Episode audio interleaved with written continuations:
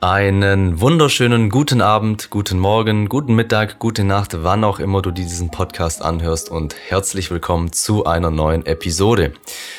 Mein Name ist Niklas und wenn ich an Personen denke, die meditieren, dann fallen mir auf Anhieb zwei davon ein. Zum einen Lukas Füssinger und zum anderen Manuel Hase. Zweiteren habe ich mir heute auf den Podcast geholt und mit ihm über sein ja, Spezialgebiet, die Meditation, gesprochen. Er hat unter anderem auch eine App dazu rausgebracht, die es einem nochmal erleichtert zu meditieren. Und wir haben natürlich über die Vorteile von der Meditation gesprochen und was die Meditation leistet. Zum anderen weiß ich natürlich von Manuels YouTube-Videos, dass er es liebt zu philosophieren, genauso wie ich. Und wir haben es einfach in diesem Gespräch flowen lassen. Wir haben über das Leben philosophiert, über den Sinn des Lebens, über den Tod, was wir Menschen hier überhaupt auf dieser Erde machen. Ich hatte in diesem Gespräch einige Aha-Momente, weil Manuel nochmal, ja, eine ganz andere Sicht auf das Leben hat und konnte mir somit wieder mal einen neuen Blickwinkel auf andere Dinge eröffnen. Hat mir sehr gut gefallen. Ich hoffe, euch gefällt es genauso gut, wie es mir gefallen hat. Deshalb wünsche ich euch jetzt ganz viel Spaß mit Manuel Hase.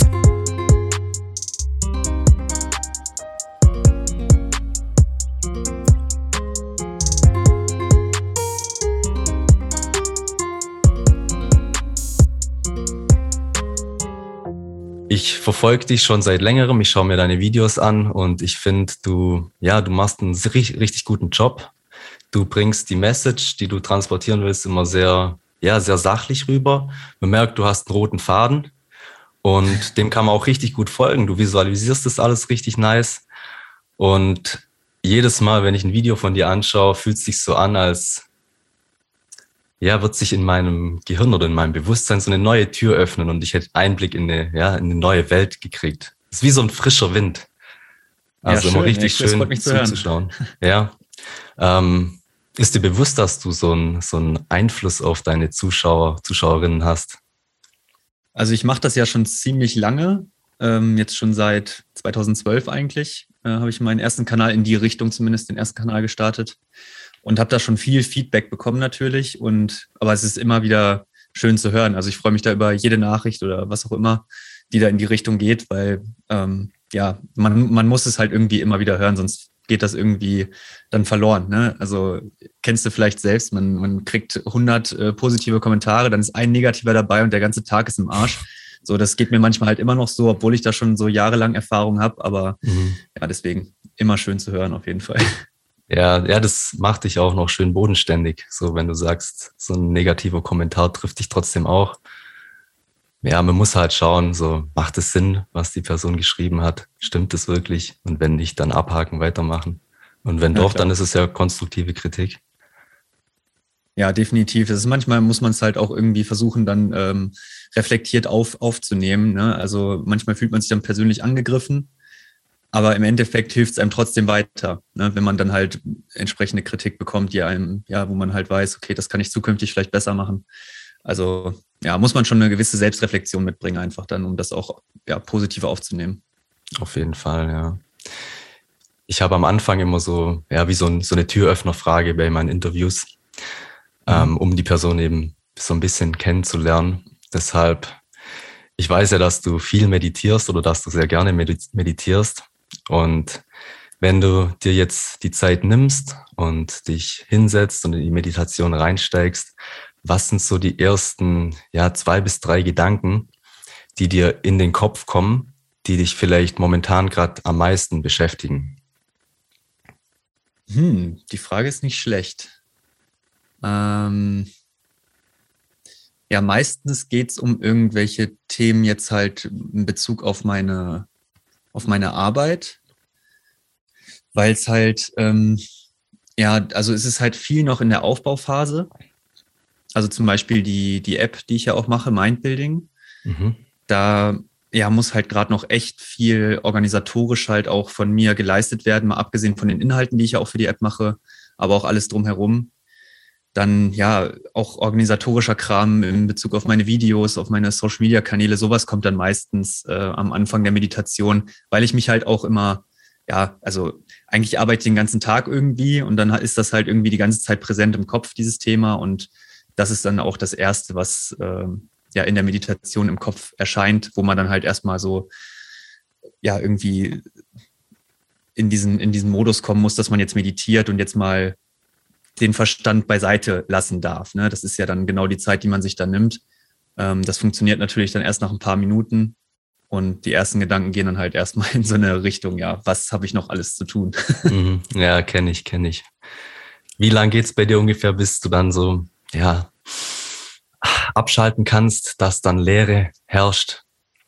Oh, das ist so unterschiedlich. Also wenn ich äh, abends meditiere, dann äh, ist es teilweise, je nachdem wie voll der Tag war, aber manchmal ist es dann erst nach zehn Minuten. Also dass ich mhm. wirklich zehn Minuten brauche, um richtig runterzukommen. Und dann erst merke, okay, jetzt, jetzt bin ich in einem Meditationsmodus, jetzt äh, kann ich wirklich abschalten. Aber das finde ich auch gar nicht so, so schlimm. Ich denke, das Problem haben halt äh, viele, jetzt auch zum Beispiel beim Einschlafen, merken das, glaube ich, auch sehr, sehr viele Menschen, wenn dann halt das Gedankenkarussell richtig anfängt. Und dann äh, wäre man froh, wenn es nach zehn Minuten vorbei wäre, aber da dauert es dann manchmal eine halbe Stunde, Stunde, bis man dann irgendwie schlafen kann, weil die ganze Zeit der Kopf rattert. Und da ist es dann halt mega hilfreich, wenn man so einen vollen Tag hatte, sich für die Meditation hinsetzt und ja, sich aktiv die Zeit dafür nimmt, so ein bisschen das Gedankenkarussell zu beruhigen und dann sind zehn Minuten schon wenig, sage ich mal, mhm, wenn man ja. dann das schafft, wirklich äh, zur Ruhe zu kommen. Und dann kann man auch deutlich besser schlafen. Aber ich sag mal, morgens, ja, dann kannst auch, da ist der Kopf noch nicht so voll mit irgendwelchem Zeug. Und da kann es dann auch, ja, weiß ich nicht, innerhalb von drei Atemzügen, dass man direkt in so einem, in so einer absoluten ähm, Stille drin ist und gut in den Start, äh, in den Tag starten kann. Also ist ganz unterschiedlich.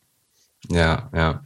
Ja, ich kenne das von, also wenn man anfängt zu meditieren oder schon lange nicht mehr meditiert hat, dass es dann ja so langsam ruhig um einen wird und man dann halt die Gedanken umso lauter hört.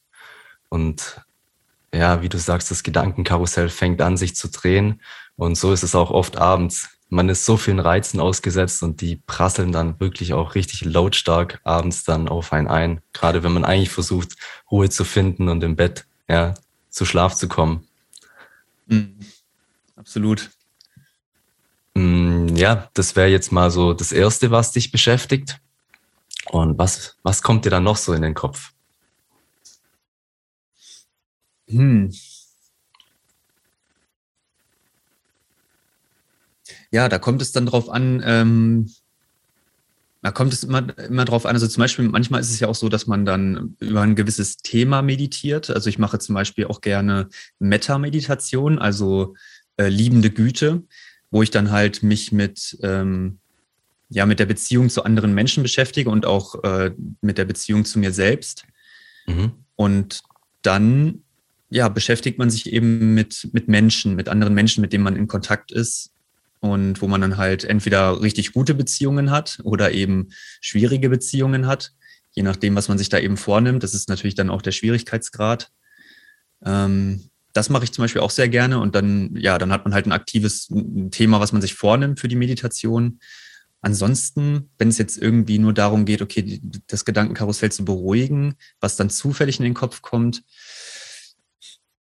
ja, ist halt auch tagesabhängig. Ne? Also wie gesagt, mm, viel ja. Arbeit, aber ansonsten, mh, mm, ich würde sagen, äh, diese klassischen Situationen, okay, also wenn man jetzt irgendwie unter Menschen gegangen ist am Tag oder so und mm. dann äh, irgendwelche unangenehmen Situationen hatte oder sowas, ne, das ist auch etwas, was einen, ähm, was einen ja manchmal vom Schlaf abhält, dass dann auf einmal alle Cringe-Situationen, die man sein ganzes Leben erlebt hat, so vor einem äh, herlaufen in einem, in einem Kinofilm. Und äh, sowas ist dann auf jeden Fall auch, also solche prägenden Erlebnisse, ja, ähm, okay. ob sehr positiv oder sehr negativ, die, ja, die kommen auch immer wieder auf jeden Fall. Okay. Ähm, du hast gerade Meta-Meditation angesprochen. Das bedeutet, dass ich über ein gewisses Thema meditiere und quasi versuche, bei dem Thema zu bleiben, wie so ein Brainstorming oder wie kann ich das verstehen? Das ist Meta-Meditation, also ich schreibe mal mit Doppel-T. Das ist okay. der, ähm, der, der Begriff kommt halt aus dem buddhistischen Bereich, ne, wo man dann halt Metta-Meditation ähm, anwendet als Technik sozusagen. Und das bedeutet liebende Güte. Also bei der Metta-Meditation geht es wirklich speziell darum, dass man sich äh, anschaut, okay, wie, äh, also wie reagiere ich auf andere Menschen? Ich, man hat ja immer so, man hat dann ja zum Beispiel auch schwierige Phasen mit Menschen. Es kann ja jetzt zum Beispiel mit einem Nachbarn sein oder mit Arbeitskollegen oder so. Und dann ja, hat man schon teilweise manchmal eine gewisse Abneigung gegen Menschen. Und selbst wenn dann etwas gar nicht so Negatives passiert, dann reagiert man trotzdem auf eine gewisse Weise äh, unfreundlich oder abweisend oder solche Dinge, was mhm. dann aber den Heilungsprozess, der ja stattfinden könnte in dieser Beziehung, vollkommen blockiert. Und da versucht man zum Beispiel in der Meta-Meditation diese, ja, diese Muster aufzulösen, indem man ja, verzeihen lernt auch, indem man mhm. die Beziehungen zu anderen Menschen innerlich heilt. Und indem man auch diese, oft ist es ja auch so, wenn man dann halt sauer oder wütend auf andere ist, dass man sich damit selbst viel mehr schadet als der anderen Person, was man ja gerne immer möchte, sich ja rächen, indem man wütend und sauer ist, aber eigentlich schadet man damit nur sich selbst. Und ähm, das versucht man auch in der Meta-Meditation zu heilen. Und am Ende geht es aber auch darum, die Beziehung zu sich selbst zu stärken, also sich selbst auch verzeihen zu können und ähm, Teile, ja, die man an sich selbst nicht akzeptieren kann, irgendwie annehmen zu können. Okay, verstehe ich. Oft reagiert man ja empfindlich gegenüber Menschen, die man jetzt, ähm, wo man vielleicht denkt, okay, mit dem habe ich jetzt nicht so ein gutes Verhältnis. Dann ist man, hat man eine viel kürzere Zündschnur. Mhm. Aber ich finde, das liegt halt oft an, ja, an meiner eigenen Realität. Wie schätze ich die Beziehung ein? Wie fühle ich mich und spiegelt es dann quasi auf die andere Person? Mhm. Und oft empfindet die andere Person ja gar nicht genau gleich wie ich. So, ich spiegel das ja nur. Das ist ja genau. auch spannend. Ja. ja, und genau mit sowas beschäftigt man sich dann halt in der Meditation, dass man da halt genauer reinschaut und dann ähm, ja auf diese Weise dann Beziehungen heilen kann und das das hat mir schon unglaublich viel geholfen. Auch ähm, das ist eins der Dinge, die mich jetzt so nach knapp acht, neun Jahren, die ich jetzt meditiere, die, die, die ich jetzt so im Nachhinein, wo ich sagen kann, das hat mich am meisten geprägt oder am meisten verändert, dass ich nicht mehr so nachtragend bin, zum Beispiel bei gewissen Dingen, dass ich schneller verzeihen kann. Mhm. Und trotzdem natürlich reflektiert, also nicht, dass man irgendwie jetzt alles durchgehen lässt, das ist ja überhaupt nicht das Thema, sondern dass man das, was, wo man merkt, das schadet sowieso nur mir selbst oder das, das hilft uns beiden nicht in dieser Situation, dass man solche Dinge reflektierter betrachten kann. Mhm. Ja, auf das eine würde ich gerne nochmal eingehen, so dass man das einfach durchgehen lässt und einen Haken dran setzt. Hast du manchmal das Gefühl, dass du durchs Meditieren so, ja, jetzt nicht emotionslos wirst, sondern halt so Sachen einfach so hinnimmst und sagst, ja, ja, ist auch okay so. Obwohl es ja tendenziell eher nicht so passt. Weißt du, wie ich meine?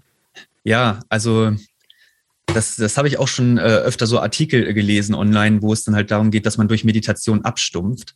Mhm. Ähm, aber das, also, das kann ich auf gar keinen Fall so unterschreiben. Also ich würde eher sagen, dass, dass, dass dieses Überbrodeln von Emotionen und Gefühlen, dass das kriegt man halt äh, verhindert. Also dass man halt nicht mehr so überreagiert dass man schon emotional ist, also Gefühle und also das ist, das versucht man ja in der Meditation nicht zu unterdrücken. Im Gegenteil, man, man schaut da drauf. Man versucht die Emotionen zuzulassen und sich anzuschauen. So, also ist ja genau das Gegenteil von dem, was jetzt, was man da jetzt dann unterstellt, von wegen man würde gefühlskalt werden. Also im Gegenteil, man schaut sich die Emotionen und Gefühle an. Man spürt das sogar viel intensiver.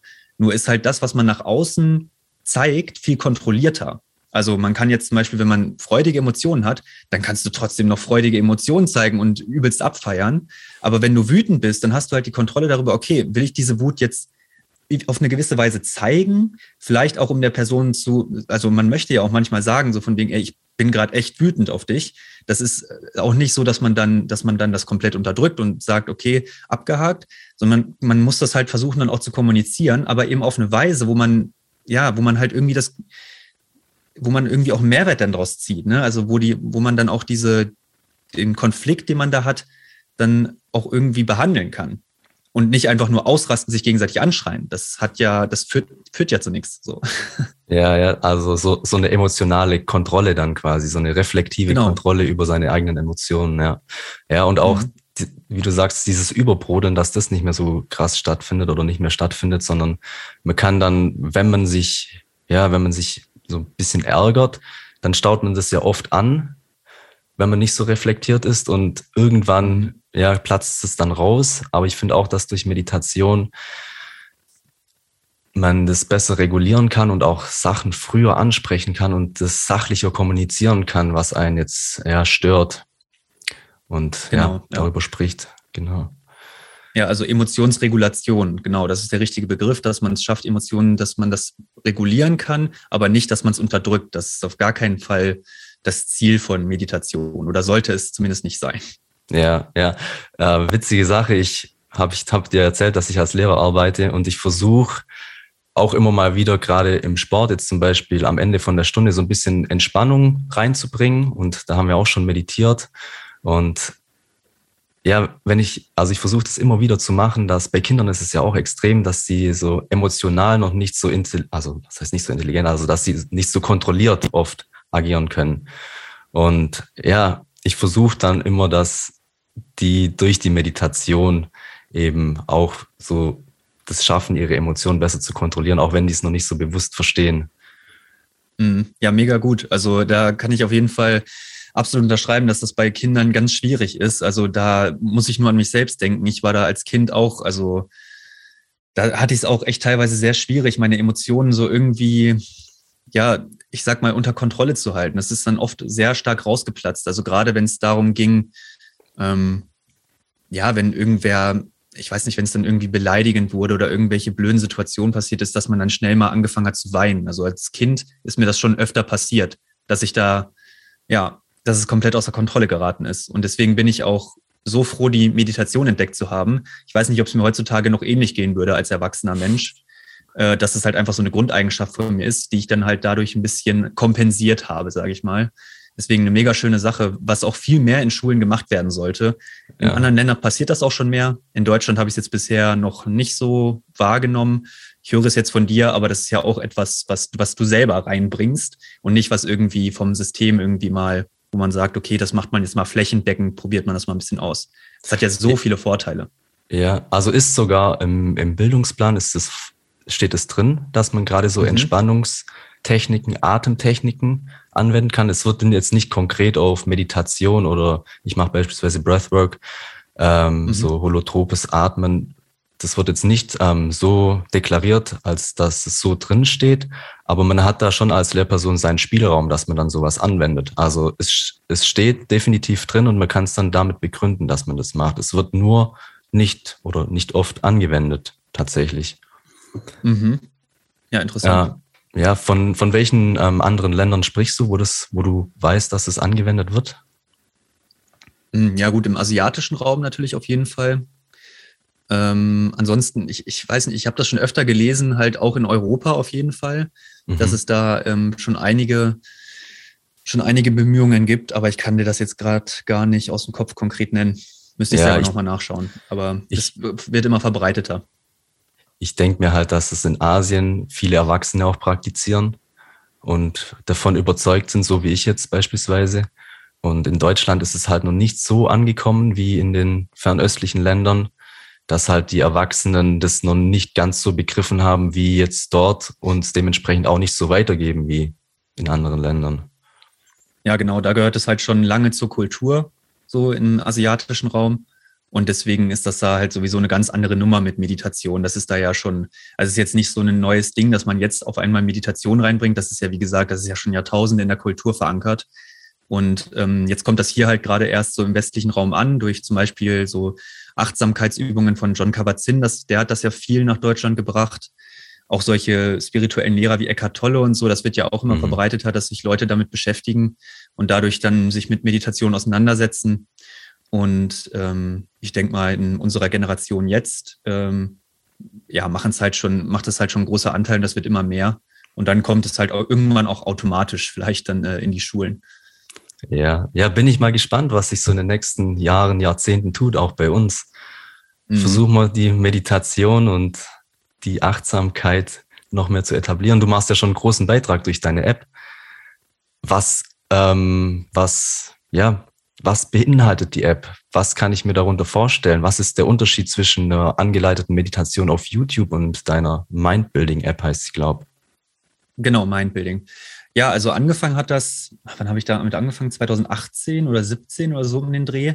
Da mhm. habe ich das erste Mal, also ich habe mich schon davor einige Jahre mit Meditation beschäftigt und ähm, habe dann gedacht, naja, ich könnte ja mal so, weil, weil ich das von Zuschauern auch gehört habe, dass da Interesse besteht, ich könnte ja mal so ein so einen kleinen Kurs machen von zehn Tagen, habe ich mir gedacht. Okay, dann mache ich einfach mal so einen zehntägigen Kurs und so eine, so eine kleine Einführung, wo ich aber nicht nur geführte Meditation äh, reinmache, sondern auch so ein bisschen Inspiration, irgendwelche Zitate. Das ist ja auch immer so ein bisschen was, was einen so ein bisschen catcht, irgendwie, wo man mhm. sich gedanklich noch ein bisschen danach mit beschäftigt. Noch ein bisschen Theorie dazu, warum man eigentlich gewisse Dinge macht, zum Beispiel auf den Atem achten oder auf den, auf Körperempfindungen achten oder solche Dinge, dass da noch ein bisschen Theorie mit drin ist. Und dann habe ich halt diesen Kurs äh, aufgebaut, diesen zehntägigen Grundlagenkurs. Und das kam halt extrem gut an. Das haben dann hunderte, tausende Menschen gemacht. Und da habe ich gedacht, okay, eigentlich wäre es geil, dass äh, irgendwie, ich habe das nämlich damals noch als E-Mail-Kurs angeboten, also über so eine E-Mail-Plattform, dass man mhm. dann jeden Tag eine E-Mail bekommen hat. Und das war halt irgendwie, ich weiß nicht, also es hat gut funktioniert, so ist nicht, aber ich wollte es dann mal irgendwie ein bisschen einfacher noch haben, den Zugang. Dann war die Überlegung, okay, macht man das auf eine Website? Habe ich aber gedacht, naja, am geilsten ist es eigentlich, wenn man es direkt in der App hat. So, und deswegen habe ich dann halt ähm, mich dafür entschieden, die, das als App umzusetzen, dass man in der App diesen Grundlagenkurs durchführen kann. Und ich hatte aber auch noch viele einzelne Meditationen dazwischen gemacht, also wo ich gesagt, wo ich, wo ich bestimmte Themen dann nochmal ein bisschen spezifischer behandelt habe. Und das wollte ich alles dann bündeln in einer App. So, also was, was die App dann auf jeden Fall unterscheidet zu einer normalen geführten Meditation, die man sich vielleicht auf YouTube anhört, ist äh, unter anderem, dass man wirklich Kurse hat. Mittlerweile nicht nur den Grundlagenkurs, sondern äh, ich glaube vier oder fünf Kurse habe ich jetzt in der App drin, die dann halt über mehrere Lektionen gehen. Und äh, in den Lektionen ist jeweils natürlich eine geführte Meditation mit drin, die einen dann nach und nach aufbauend innerhalb des Kurses gewisse Themen näher bringt. Im Grundlagenkurs natürlich erstmal die Basics, aber halt dazu auch immer ja, so ein bisschen Inspiration, ein bisschen Erklärung, aber auch nur sehr kurz gehalten. Das sind immer ganz kurze Texte, die man dann wirklich innerhalb von ein, zwei Minuten sich äh, durchlesen kann und dazu dann nochmal ein bisschen Hintergrundwissen bekommt, ein bisschen Inspiration bekommt. Ähm, auch wie man das im Alltag vielleicht noch besser äh, integrieren kann, die Achtsamkeit. Genau, also das ist auf jeden Fall der Vorteil dann von, von einer App, die man nutzen kann. Und natürlich dann so weitere Funktionen, die jetzt demnächst dann noch dazukommen, zum Beispiel sowas wie eine Meditationserinnerung einstellen, dass man auch täglich mhm. erinnert wird, von wegen, hey, mhm. hast du heute schon meditiert? Ne? Mhm. Das ist ja dann auch, wenn man auf YouTube, da muss man halt wieder aktiv äh, erstmal, ne, oder halt sich eine, eine externe App nehmen, wo man sich Erinnerungen einstellt. Und so hat man das halt alles gebündelt in dieser, in dieser App drin. Okay, ähm, wie viel kostet die App? Also die ist kostenlos im, im Kosten, in der Basic-Version. Okay. Äh, kann man sich kostenlos im, im Play Store und im App Store runterladen. Mhm. Der Grundlagenkurs ist kostenlos. Es gibt einige Singles, die kostenlos sind. Und ähm, dann gibt es natürlich ein Abo, weil irgendwie muss es sich ja finanzieren. Ja, natürlich. Und das äh, Abo kostet, äh, was haben wir, äh, knapp, ja, sind 69 Euro pro Jahr. Aha. Oder es gibt auch eine monatliche Version, die ist, glaube ich, gerade bei 8,99 im Monat. Okay. Ähm, aber wie gesagt, es gibt ganz viel kostenloses Zeug. Also wenn man jetzt das Geld nicht hat, dann lohnt es sich auf jeden Fall trotzdem auf jeden Fall die, äh, sich die App mal anzuschauen, den Grundlagenkurs zu machen. In jedem Kurs gibt es dann auch die erste Meditation oder die erste Lektion, die man da machen kann, ist auch immer kostenlos, wenn man da mal so reinschnuppern will, ob das überhaupt was für einen ist. Und dann kann man sich immer noch entscheiden, ob man auch bereit ist, dafür eben dann auch ähm, Geld auszugeben. Ja, ich finde jetzt auch acht, neun Euro oder jetzt ähm, für das Jahresabo, da zahlst du ja auch nicht mehr als ja, 60 Euro im Jahr. Das ist jetzt nicht alle Welt und ja, dann lasse ich halt mal, keine Ahnung, das einmal auswärts essen weg, weil mhm. wenn man sich, ja, wenn man was vorhat oder wenn ich jetzt meditieren möchte und mir dann die App kaufe, dann ist es schon wieder ein ganz anderes Commitment für die Sache, weil ich weiß, ich habe dafür investiert. Ich kenne das vom, ja. vom Fitness, wenn, also ich habe mir jetzt so, also ich habe eine Trainerlizenz gemacht zum Personal Trainer und habe mhm. mir aber jetzt so eine Fitness-App äh, gekauft, monatlicher Beitrag. Und die motiviert nochmal ganz anders, wie wenn du dich selber dazu motivierst. Auch wenn du die Routine drin hast, in den Sport zu gehen, ist es trotzdem nochmal was ganz anderes, wenn du, ja, wenn du nur einen kleinen Beitrag zahlst, nochmal komplett anderes Gefühl, weil du dich nochmal ganz anders auf, auf der Ebene committest dafür. Ja, auf jeden Fall. Äh, das Problem ist halt irgendwie mit diesen ganzen Abos. Ne? Also ich kann das auch verstehen. Man hat jetzt mhm. mittlerweile halt schon so viele Abos und manche wollen dann halt so eine Einmalzahlung, ähm, dass man sagt, okay, so und so viel zahlt man jetzt einmalig und dann hat man es für immer. Es ist halt schwierig umzusetzen, wenn man regelmäßig neue Inhalte bringt. Und das äh, ist auf jeden Fall das Ziel äh, von der App, dass da regelmäßig neue Sachen kommen und dass auch immer anspruchsvollere Sachen kommen. Also im Sinne von, ähm, dass man da ja immer tiefer in gewisse Themen auch eintauchen kann, wenn man möchte. Und ähm, dass auch immer mehr Leute beteiligen sich jetzt schon mittlerweile an den Inhalten auch für die App. Also es ist nicht mehr nur von mir selbst alles. Ähm, und ja, da muss man halt irgendwie ja, eine regelmäßige Zahlung, da kommt man nicht drum rum. Ja, klar. Und so eine App-Entwicklung ist ja auch nicht gerade billig, würde ich mal sagen. Ja, absolut. Da steckt ja, ja steckt ja auch einiges dahinter. Ich kenne es von der, also gerade von der App, wo ich dir erzählt habe. Ähm, da war ich beim Beta-Test dabei und man hat halt mit dem Team dann geschrieben, so was einem auffällt, was äh, gut ist, was man verbessern könnte. Und es hat sich auch über drei, vier Monate gezogen und da waren hunderte Leute dran beteiligt an dem Projekt. Und ja, ich habe dann halt immer reingeschrieben, so das und das könnte man noch verbessern, der Ton könnte noch anders sein und die haben immer direkt dann ähm, darauf geantwortet, mitgearbeitet, das versucht zu verbessern. Das ist echt ja ein Riesenprojekt, glaube ich. Ja, Hammer.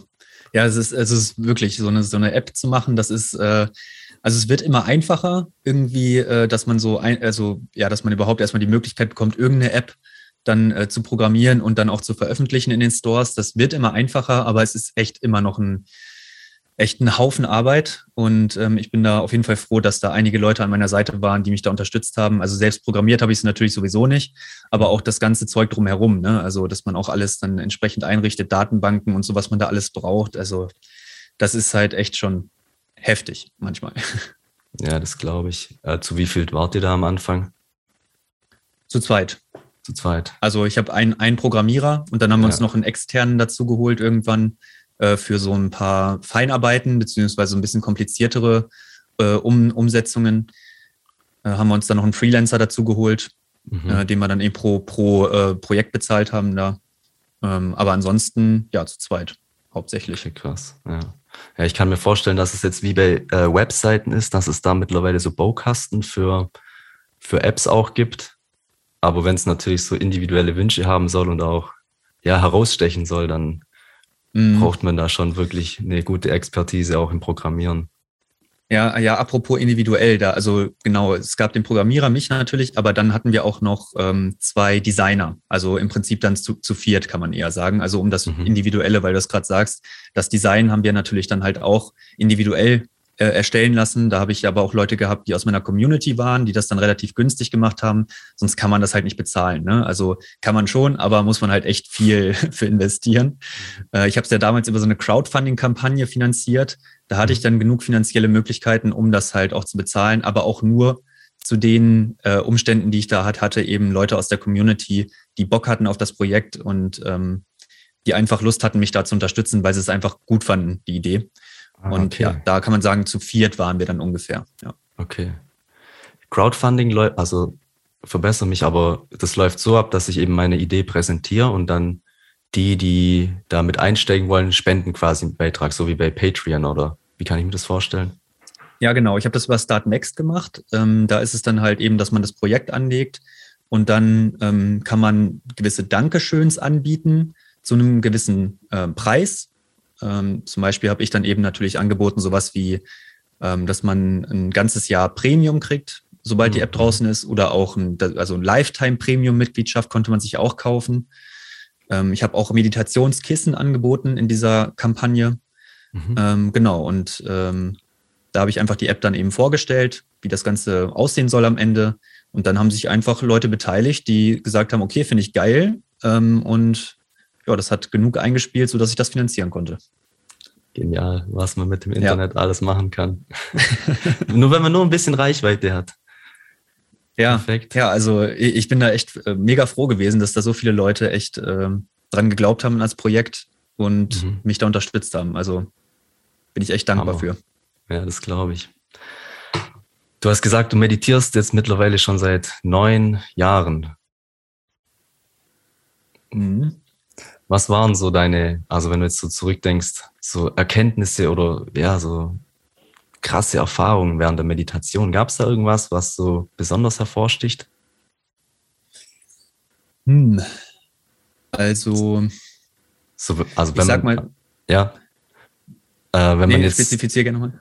Ja, wenn man jetzt so nicht viel mit Meditation zu tun hat, stellt man sich das ja so vor, dass man vielleicht mal so aus seinem Körper so rauskommt, sich selber sieht oder so sein drittes Auge öffnet oder irgendwas in die Richtung, so was Spezielles. Ja, solche Erfahrungen, da kann ich jetzt nicht so wirklich von berichten. Also, dass mhm. das wirklich so außerkörperliche Erfahrungen waren oder sowas in die Richtung. Halt Erfahrungen, ich kann, ich kann sowas wie Erfahrungen der Einheit, würde ich schon sagen. Also, dass man sich mit allem verbunden fühlt. Das ist schwer zu beschreiben. Es sind halt irgendwie Zustände, die sich einer begrifflichen Beschreibung ziemlich entziehen und die man halt irgendwie selbst erfahren muss, damit man da irgendwie versteht, was damit gemeint ist. Aber so Gefühl der Einheit trifft es vielleicht, dass man sich verbunden fühlt mit allem. Ähm, das sind auf jeden Fall immer sehr, sehr schöne Erfahrungen. Ähm, davon hatte ich auf jeden Fall schon mehrere. Aber was ich hauptsächlich eigentlich gerne mache, ist halt, ja, so eigentlich die Basics wiederhole ich gerne. Äh, dass ich einfach Körperempfindungen, Atem, dass ich darauf achte und in, in einen Zustand komme der Gelassenheit, so, wo ich alles, alles zulassen kann, wo, wo Probleme erstmal einfach, okay, die sind da, ja, aber ich kümmere mich später drum, so. Und diesen Zustand überhaupt aktiv erreichen zu können, das ist auf jeden Fall eine Errungenschaft, äh, auf die ich sehr stolz bin und über die ich auch sehr froh bin, dass ich mich halt hinsetzen kann und sagen kann, okay, ich muss jetzt mal gerade ein bisschen runterkommen und die Erfahrungen sind auf jeden Fall immer wieder, immer wieder sehr schön. Ja, ja, ich kenne das auch von mir, dass wenn ich jetzt gerade irgendwelche Probleme habe, dass ich dann so hektisch werde, so es ähm, artet dann in Stress aus, wenn ich es jetzt nicht bewusst wahrnehme.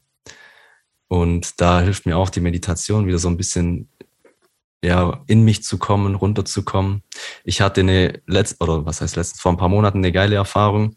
Da saß ich bei mir im Garten draußen hatte meine Augen geschlossen, dann kam gerade so die Sonne raus und schien mir so ins Gesicht und ich war so mitten in der Meditation drin und dann hatte ich so, ja, so, wie du gesagt hast, so ein Gefühl der, der Einheit, eins mit allem und so, dass mich jetzt nichts, was jetzt irgendwie im Äußeren passieren könnte, mein Inneres erschüttern mhm. könnte. Also mir würde es, egal was jetzt passieren würde, mir würde nicht der Boden unter den Füßen weggezogen werden, denn ich habe alles in mir, was ich brauche, um die Probleme, Herausforderungen in meinem Leben zu meistern, zu bewältigen. Und das war ein richtig, richtig, ja, schönes Gefühl einfach.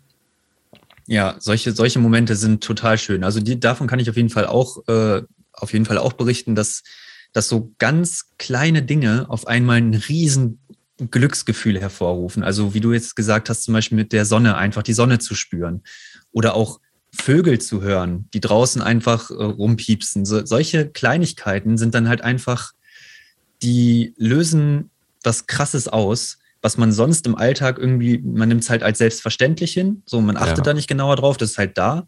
Aber wenn man dann halt entweder direkt in der Meditation ist oder einfach auch ähm, ganz normal im Alltag in die Achtsamkeit geht, also wirklich die versucht mal die Umwelt achtsam wahrzunehmen, dann schafft man es eben, diese Kleinigkeiten extrem wertzuschätzen und dann ist das ein wahnsinniges Glücksgefühl, was daraus entsteht. Ja, das groundet mich auch nochmal ganz anders, wenn ich äh, auf Geräusche höre, gerade so auf Naturgeräusche, Vogelzwitschern. Mhm. Das, und plötzlich bist du im Moment, so wenn du es hörst. Ja. Und nichts anderes ist in deinem Kopf. Also das versuche ich auch immer, wenn ich jetzt im, im Wald spazieren bin, darauf zu achten. Ja, das ist total schön. schön. Und das kann man halt in der Meditation so gut üben. Und das ist ein Skill. Also das gibt so viel Lebensfreude. Ähm, deswegen kann ich das nur jedem empfehlen, da mal irgendwie sich mit, ein bisschen mit zu beschäftigen. Ja, ja.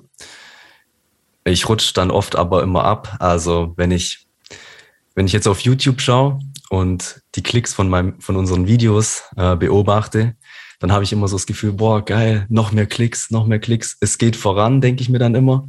So, und dann merke ich, dass ich das denke. Und dann denke ich mir, ja, wohin eigentlich? So, hast du das Gefühl auch manchmal, dass, dass du dann, ja, du lebst dann in der Zukunft, es geht voran, aber wohin? Ah, du hast recht. Also das ist, äh,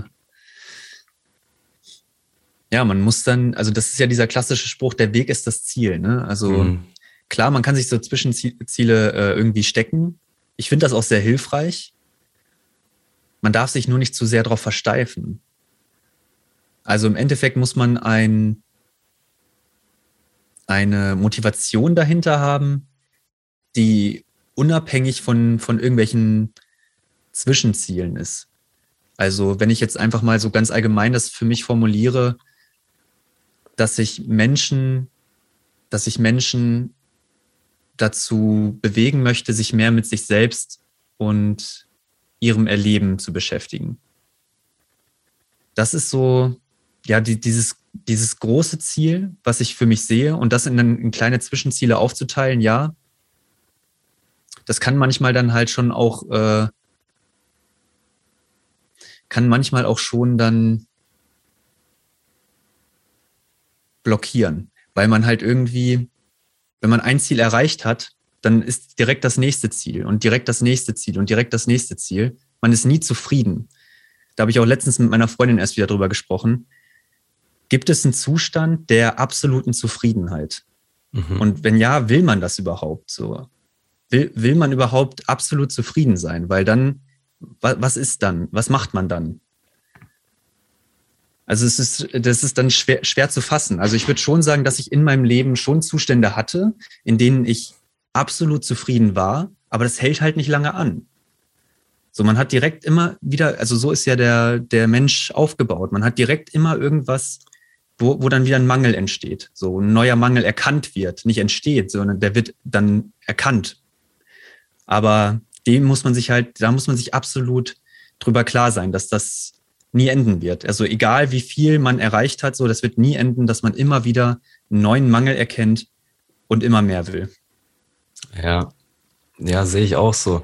Das Gehirn ist ja auch darauf ausgerichtet, immer danach zu suchen, was, was einem jetzt fehlt oder die, die Mängel zu genau. erkennen. Und es liegt ja auch in der menschlichen Natur, dass wir Bedürfnisse haben, die gedeckt werden müssen. Gerade Bedürfnis nach Anerkennung beispielsweise. Es muss ja immer wieder aufs Neue befriedigt werden. Ich weiß nicht, ob man das von innen raus befriedigen kann oder ob das dann wirklich von extern herkommen muss.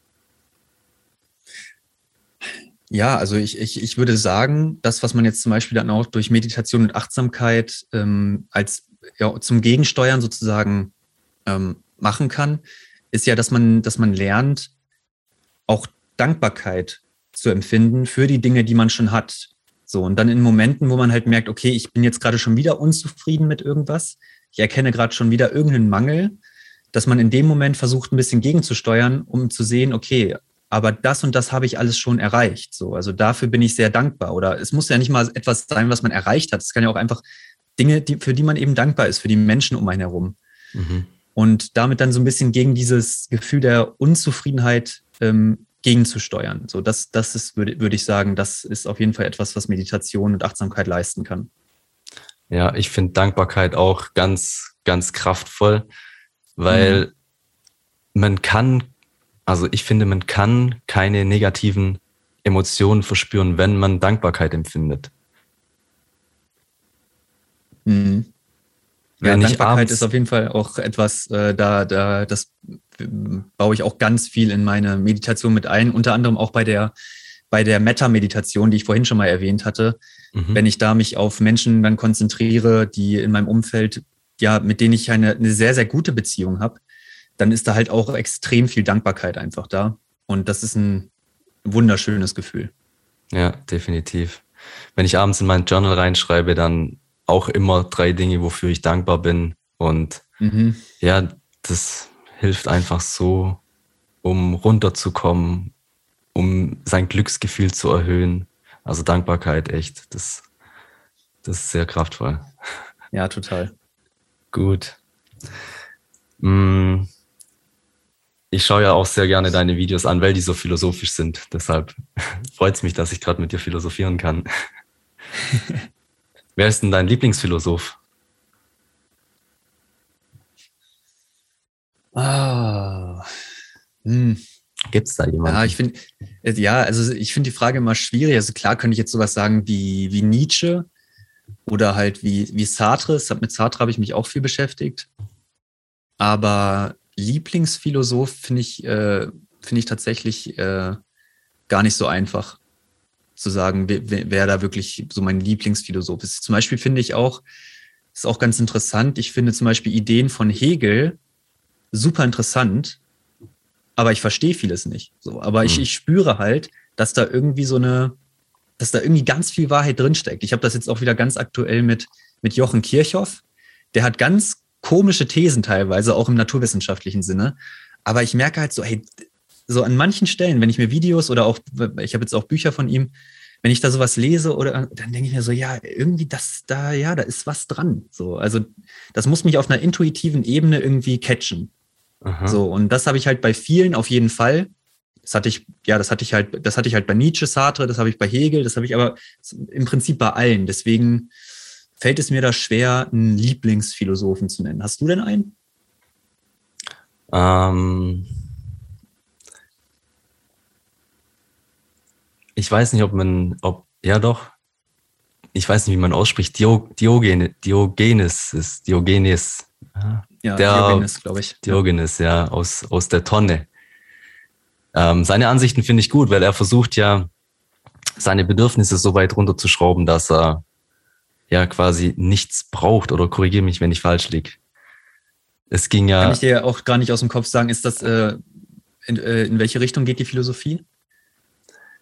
Mm, er hat zur Zeit von Alexander dem Großen gelebt und ja. er, er, hat ihm auch immer so wieder die Stirn geboten, weil Alexander der Große hat sich ja, ähm, ja groß gefühlt und er hat ihn dann immer wieder so auf den Boden der Tatsachen zurückgeholt und mit so ganz einfachen Ansichten. So Alexander der Große sagt beispielsweise, was ich alles erreicht habe. Ich habe äh, herrsche über ein ganzes Volk. Und was hast du erreicht? Dann sagt er beispielsweise, ich habe das Bedürfnis überwunden, das haben zu müssen. Ja, so, das, ja stimmt, das, das Gleiche kenne ich auch, ja. Das, das, das ist eine, eine, richtig schöne Anekdote, ja. Ja, das holt einen nochmal so auf einer ganz anderen Ebene nach unten, finde ich. Ja, auf jeden Fall. Ja, also klar, äh, ich habe jetzt gerade vor allem westliche Philosophie genannt, aber so aus dem asiatischen Raum, äh, da bin ich auf jeden Fall auch. Äh, da ist ja gerade, da ist ja das Thema, ähm, ja, dass man Bedürfnisse zurückschraubt, Buddhismus, Hinduismus, ähm, Konfuzianismus, diese ganzen, äh, klar, die auch als Religionen irgendwie Weltreligionen angesehen werden, aber wo ja halt auch ganz tiefe Philosophien drinstecken das ist auf jeden Fall auch was, womit ich mich sehr gerne und viel beschäftige. Ähm, das ist ja auch, ja, also gerade da ist ja auch die Meditation Grundpfeiler in diesen Philosophien. Ja, ja. Warst, warst du mal in den, ähm, in gerade den Ländern, wo das herkommt, um das so ein bisschen hautnah zu erfahren? Nee, war ich leider noch nicht. Ist ja jetzt sowieso auch gerade schwierig mit dem Reisen, deswegen, ähm, ja. aber irgendwann, das kommt auf jeden Fall definitiv noch, ja. Bin ich gespannt ja. drauf. Ja, wird mich auch interessieren. Also gerade Indien oder ja, in die Richtung, wo gerade Meditation oder Hinduismus herkommt. Ich glaube, das ist dann auch nochmal, ja, schön, das wirklich dort zu erfahren, wo es auch dann den Ursprung hat. Mhm. Denke ich auch. Wir stellen unseren, ähm, ja, unseren Interviewgästen immer eine Frage. Und zwar habe ich ja vorher schon gesagt, dass ich mal bei einer Meditation dieses, ja, dieses diese Erfahrung hatte mit, ich habe alles in mir, was ich brauche, mich kann nichts mehr irgendwie überwältigen. Und das wollen wir mit unserem Podcast auch ja so ein bisschen an die Leute bringen, dass mit Paradise Inside du alles in dir hast, um, mhm. um glücklich, um ein schönes, um ein glückliches Leben zu führen. Was könnte deiner Meinung nach das Wichtigste sein, also wenn du dich jetzt auf ein bis zwei Dinge beschränken müsstest, um so ein Paradies in sich für die Menschen auf der Erde aufzubauen, dass das jeder quasi entschlüsseln könnte oder jeder in sich entdecken könnte. Hm, du meinst eine Sache, die man in sich selbst suchen kann und die einem dann zu der eigenen Glückseligkeit führt. Genau, also ich gebe dir mal ein ganz, ja, ganz banales Beispiel. Jetzt beispielsweise Achtsamkeit. Wenn jeder mhm. achtsam, zu 100 Prozent achtsam wäre, dann wäre hätte jeder so sein inneres Paradies entschlüsselt. Ah, ja, okay. Ähm, ja, Achtsamkeit, vielleicht auch Bewusst Bewusstheit. Also sich einfach mal der eigenen Situation als Mensch auf der Erde mal wieder richtig bewusst zu werden. Was heißt mal wieder? Manche werden sich ihr ganzes Leben lang darüber nicht bewusst, was es eigentlich bedeutet, ein lebender Organismus zu sein äh, in einem Universum, das einfach nur aus Rätseln für uns besteht eigentlich. Also selbst wenn wir jetzt durch die Physik oder allgemein die Naturwissenschaften da viel entschlüsseln und ja, Vorhersagen treffen können über gewisse Dinge. Also so vom, von der, vom Grundding her ist alles ein absolutes Rätsel. Und aber obwohl wir Teil davon sind und das bewusst wahrnehmen, so und sich dieses Gefühl mal wieder ins, also das hat bei mir zumindest den Denkprozess angeregt, weshalb ich hier, äh, heute hier bin, wo ich jetzt bin. So, also weshalb ich mich überhaupt mit diesen ganzen Themen beschäftigt habe. Also die Frage des Bewusstseins, bewusst wahrzunehmen, die Welt bewusst wahrzunehmen und zu, zu, zu begreifen, dass die Situation, in der wir uns befinden, eigentlich komplett absurd ist. ja, stimmt absolut. Also kann ich sowas von unterschreiben. Ich sage auch immer, wir sind eigentlich so komisch, dass wir hier so als Menschen auf dieser Erde leben. Was, was machen wir hier eigentlich? hast du auch manchmal das Gefühl, also das jetzt ein Beispiel, das hast du wahrscheinlich auch schon mal behandelt, so dass wir in einer Simulation leben. Mhm. Dass das alles, ja, ich weiß nicht, nicht, nicht echt ist, sondern alles irgendwie simuliert. Ja, äh, die, also gut, wenn man jetzt halt die, diese klassische Simulationshypothese sich anschaut, da geht es ja dann immer darum, dass äh, irgendeine höhere Spezies diese Simulation geschaffen hat, also wie jetzt bei Matrix oder so, mhm. dass eine höhere Spezies diese Simulation geschaffen hat äh, und wir äh, ja sozusagen in dieser Simul Simulation nur leben. Aber man kann es ja auch von einer anderen Ebene betrachten. Es gibt ja zum Beispiel so eine, so eine Theorie, dass, oder ich, ich, weiß nicht genau, wie das ist, also alle Informationen beim schwarzen Loch sind alle Informationen von, von der Materie, die reingestützt sind, sind auf der Oberfläche des schwarzen Lochs gespeichert sozusagen. Also zweidimensional sind diese Informationen des dreidimensionalen gespeichert so. Und so in die Richtung könnte man sich das ja auch ungefähr alles denken. Ja, solche, also ich, ich beschäftige mich äh, ger gerne mit solchen Theorien, weil ich denke so, es ist halt irgendwie geil darüber nachzudenken, dass es ja alles sein könnte. Also klar, es ändert jetzt nicht viel, so man kann es jetzt nicht überprüfen und so. Also zumindest noch nicht, vielleicht irgendwann. Aber es ist halt geil darüber nachzudenken, weil man sich dadurch dann richtig bewusst wird, wie absurd das eigentlich alles ist. So. Also dass wir nicht mal wissen, ob wir in einer Simulation sind. So. Ja, ja. also es könnte halt alles sein. So. Und ja. das, das finde ich halt sehr, sehr spannend. Oder auch, dass, dass der Tod also jeder, jeder Mensch ist ja irgendwann mal mit dem Tod konfrontiert und den Tod gibt es schon seit Mensch, seit es Menschen gibt oder schon länger, weiß ich ja auch nicht. Und dass das eben auch so ein Mysterium ist, wo, ja, wo man nicht weiß, was kommt wirklich nach mhm. dem Tod, was passiert mit einem.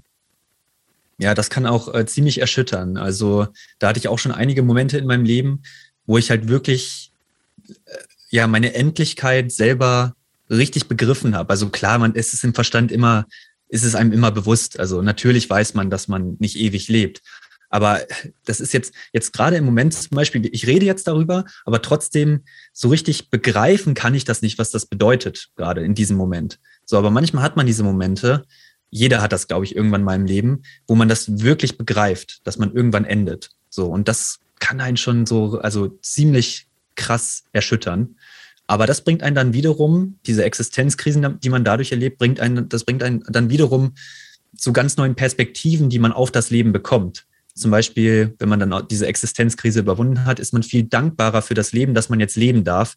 Und dadurch erlebt man auch wirklich das Leben und ja, vegetiert nicht nur so vor sich hin, was ja viele heutzutage leider machen, ne, dass sie halt einfach nur ja, versuchen, sich von allem möglichst irgendwie abzulenken. Der nächste Dopaminschub durch Social Media oder die nächste Serie, die man anfängt. Ja, das ist ja der Alltag leider bei, bei vielen mittlerweile. Ja, da hilft einem auch wieder das Bewusstsein raus. Aber da gibt es ja auch diesen, diesen Spruch, also ich kriege ihn, glaube nicht mehr ganz hin, aber ähm, man kann erst richtig leben, wenn man mal gestorben ist. Also mhm. wenn man mal begriffen hat oder wenn man, ja, ich kann es jetzt nicht so richtig gut paraphrasieren oder interpretieren, aber dass man dann eben, wie du sagst, viel dankbarer ist, am Leben zu sein, weil man dann schon gecheckt hat, okay, es könnte bald vorbei sein oder es ist endlich. Und das macht das Leben mhm. ja auch eigentlich lebenswert im Großen ja. und Ganzen, dass es vorbeigeht. Ja, also ich, ich weiß nicht, ob es äh, von wem der Spruch war, aber ich, ich meine mich zu erinnern, äh, dass es so einen Spruch gibt in die Richtung, Philosophie heißt Sterben üben. So, dass man eben, ja, sich, also wie ich es gerade schon gesagt habe, der eigenen Endlichkeit krass bewusst wird. So, und wenn man dann, wenn man es gibt ja, es gibt doch auch diese, das lese ich immer öfter so bei, bei, Social Media, wenn der Ruf einmal ruiniert ist, dann lebt es sich relativ frei. Ne? Das, das gibt's ja, so diesen Spruch, ne? Also wenn man, ist der Ruf, Ruf erst ruiniert, lebt es sich recht ungeniert oder sowas. Mhm. Und so kann man es halt auch mit dem, mit dem Sterben. Also wenn man halt wirklich mal innerlich gestorben ist und sich klar macht, okay, irgendwann ist die Welt, also also da hab, ist alles, was ich jetzt gemacht habe, vergessen. So, das ist völlig irrelevant. Das ist völlig egal. Also wenn man jetzt mal, klar, so einige Jahre nachdem man gestorben ist, sind dann vielleicht noch die, die Verwandten und so weiter und so fort, ne? Aber irgendwann ist es halt völlig Wumpe, was du jetzt in diesen äh, 80 Jahren, die du dann gelebt hast, gemacht hast. Und dann lebt es sich halt wirklich frei. So, wenn man das halt wirklich mal krass realisiert. So, aber das ist halt erstmal ein Prozess, der auch wehtun kann. Das nimmt auch so das Ernsthafte weg, wo viele Menschen mhm. mit sich haben. Also es lebt sich auch viel einfacher, wenn man sich selber nicht so ernst nimmt oder wenn man so viele Sachen einfach mit Humor aufschnappt, anstelle, dass man sein Ego angekratzt fühlt. Das ja. macht auch einen ganz großen Unterschied. Ja, ein guter Freund von mir hat immer gesagt, es geht um nichts, also entspann dich. Finde ich, passt, äh, fasst es einfach sehr gut zusammen. Es geht um nichts. Ja, ja. Großer Philosoph. Ja, ja, ist er schon ein bisschen, ja. Ja, ja, krass. Ähm,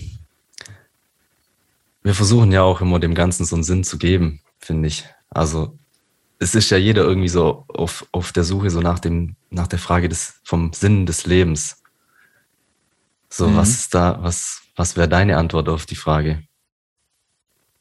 Ähm, ja, also da habe ich auch schon in einigen Videos drüber gesprochen, dass es mit diesem ähm, Sinn des Lebens, dass man halt irgendwie versucht, immer was Objektives zu finden. Ne? Also es muss ein absoluter, äh, etwas Absolutes sein. Aber Sinn ist etwas, das der Mensch erst in die Welt gebracht hat. Also Sinngebung ist nichts, was objektiv im Universum existiert. Und wenn man versucht, subjektive Mechanismen, also Sinngebung, auf das Objektive zu beziehen, dann funktioniert das nicht. Also das ist ein, das funktioniert einfach nicht. Mhm, so, und dem muss man sich halt bewusst werden, dass die Sinngebung von uns ausgeht. So klar, manchen reicht das dann nicht so. Das, das kann ich auch verstehen. Mir ging es früher auch so. Aber wenn man sich da halt wirklich mal mit beschäftigt und ein bisschen länger drüber nachdenkt, dann ähm, löst das schon viel aus. Und mittlerweile für mich funktioniert das super gut, dass ich mir genau das bewusst mache. Sinngebung ist etwas äh, Subjektives und dann kann ich auch den Dingen Sinn geben und dann haben sie für mich auch Sinn. Das ist jetzt beispielsweise so ein Moment, wie ich am Anfang gesagt habe, ähm, es öffnet sich so eine Tür bei mir und ich habe eine neue Perspektive auf was. Ja, krass. Ähm, aber wenn wir jetzt selber dem Leben versuchen, immer einen Sinn zu geben und das was von uns ist, warum sind wir dann da? ist ja eigentlich die gleiche Frage dann. Ja, warum sind wir da? Also ja, man, also manche würden jetzt vielleicht aus naturwissenschaftlicher Perspektive sagen, es ist einfach ein kosmischer Zufall. Mhm. Also sind halt, da sind halt so die Naturgesetze und die haben halt zufällig aus dieser äh, eigentlich toten Materie irgendwas geformt. Organismen, die sich dann äh, bewusst werden, die ein Bewusstsein haben, so. Dann ist äh, der Grund, warum wir hier sind, einfach nicht existent, so. Aber es kann natürlich auch sowas sein, dass es irgendwie schon einen metaphysischen Sinn gibt hinter, hinter dem Menschen. Also, dass es irgendwie das Geist schon etwas ist, das grundlegend im Universum vorhanden ist. Also Geist im Sinne von, was wir jetzt auch als Bewusstsein bezeichnen, dass das mhm. schon etwas ist, was grundlegend da ist und nicht erst mit dem Menschen entstanden ist oder mit lebendigen Organismen, sondern dass, dass das etwas Grundlegendes ist und dass durch zum Beispiel den Menschen das Universum sich selbst erfährt und dass das genau das Ziel des Universums ist, in welcher Form auch immer. Und dann kann man sagen, der Sinn des Lebens ist Leben, was ja auch so, ein, so eine Floskel ist, die man immer wieder hört. Floskeln und solche, solche Sprüche sind oft ja auf das oder sind eigentlich immer auf das Einfachste runtergebrochen. Und wenn man das so das erste Mal hört, denkt man sich so, ja, ist irgendwie obvious oder also irgendwie nichtssagend. Aber wenn man den gedanklichen Prozess dahinter sich nochmal klar macht, der Sinn des Lebens ja. ist Leben, so wie ich das gerade jetzt vorher versucht habe zu beschreiben, dann finde ich, also mir persönlich hilft das sehr, das immer wieder klar zu machen, dass es darum geht, dass ich aktiv erlebe, dass ich bewusst erlebe und dass das, was ich an Fähigkeiten eben als Mensch mitbringe, die Welt wahrzunehmen, dass genau das eigentlich der Sinn schon selbst ist. Mhm. Ja, ich verstehe, was du meinst. Das ist nochmal eine ganz andere Perspektive. Wir fragen uns auch immer, also ich mit meinen zwei Kumpels vom Podcast, so, ob der Mensch jetzt ähm, gut oder böse ist oder, oder schlecht ist. Und ja, da könnte man ja auch genau gleich argumentieren, wo du es vorhin mit dem Sinn gesagt hast, dass ja gut und schlecht eigentlich nur ja vom Menschen quasi Konstrukte sind, die wir selber erschaffen haben und dass es ja eigentlich gar nicht gibt. Ja, auf jeden Fall.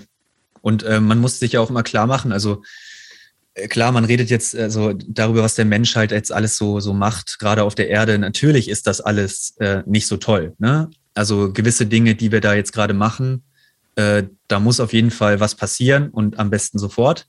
Aber grundlegend wird halt ganz oft ignoriert, dass der Mensch ja ein soziales Wesen ist und dass wir dieses soziale Wesen mittlerweile nicht nur auf äh, unsere ja, genetischen Verwandten beziehen, nicht mal mehr nur auf unsere äh, ja, eigene, eigene Stadt, das eigene Land oder die ganze Spezies Mensch, sondern dass wir das auch auf andere Lebewesen beziehen. Also wenn man sich mal anschaut, was Menschen machen, um äh, Insekten zu retten, ne? So, dann denkt, also manche kloppen die tot und andere opfern ihr Leben, damit diese Insekten weiter existieren können. So, die, die die opfern ihr eigenes Leben, um halt das Ökosystem, am, äh, also dass das Ökosystem bestehen bleibt, die biologische Vielfalt bestehen bleibt.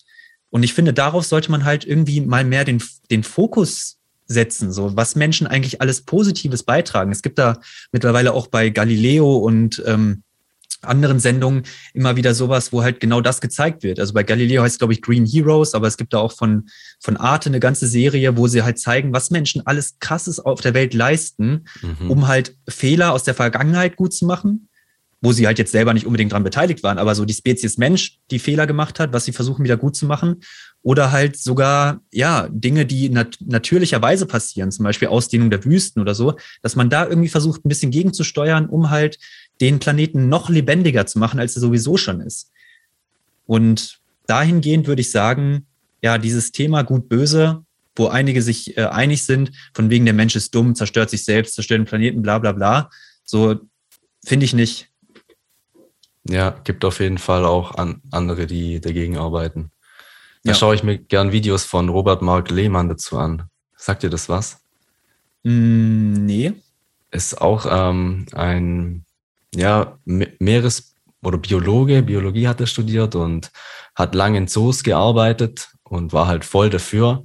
Und irgendwann hat es bei ihm so ein so ein Turn gemacht, wo er gecheckt hat, dass es eigentlich völliger Schwachsinn ist und setzt sich jetzt mhm. äh, mit, mit so einem mit Projekt Mission Erde heißt es, eben gegen so Sachen ein. Und mhm. ist mittlerweile auch relativ oder sehr erfolgreich auf YouTube, macht richtig gute Videos, richtig interessant, richtiger Experte auf dem ganzen Gebiet. Und ja, lohnt sich auf jeden Fall, den mal auszuchecken. Der macht ja, richtig gute Arbeit. Mega gut. Ja, und gerade ähm, in Bezug auf Meer, also Meeresbiologie, Fische, Fischfang, da ist er mhm. nochmal richtig äh, gut aufgestellt.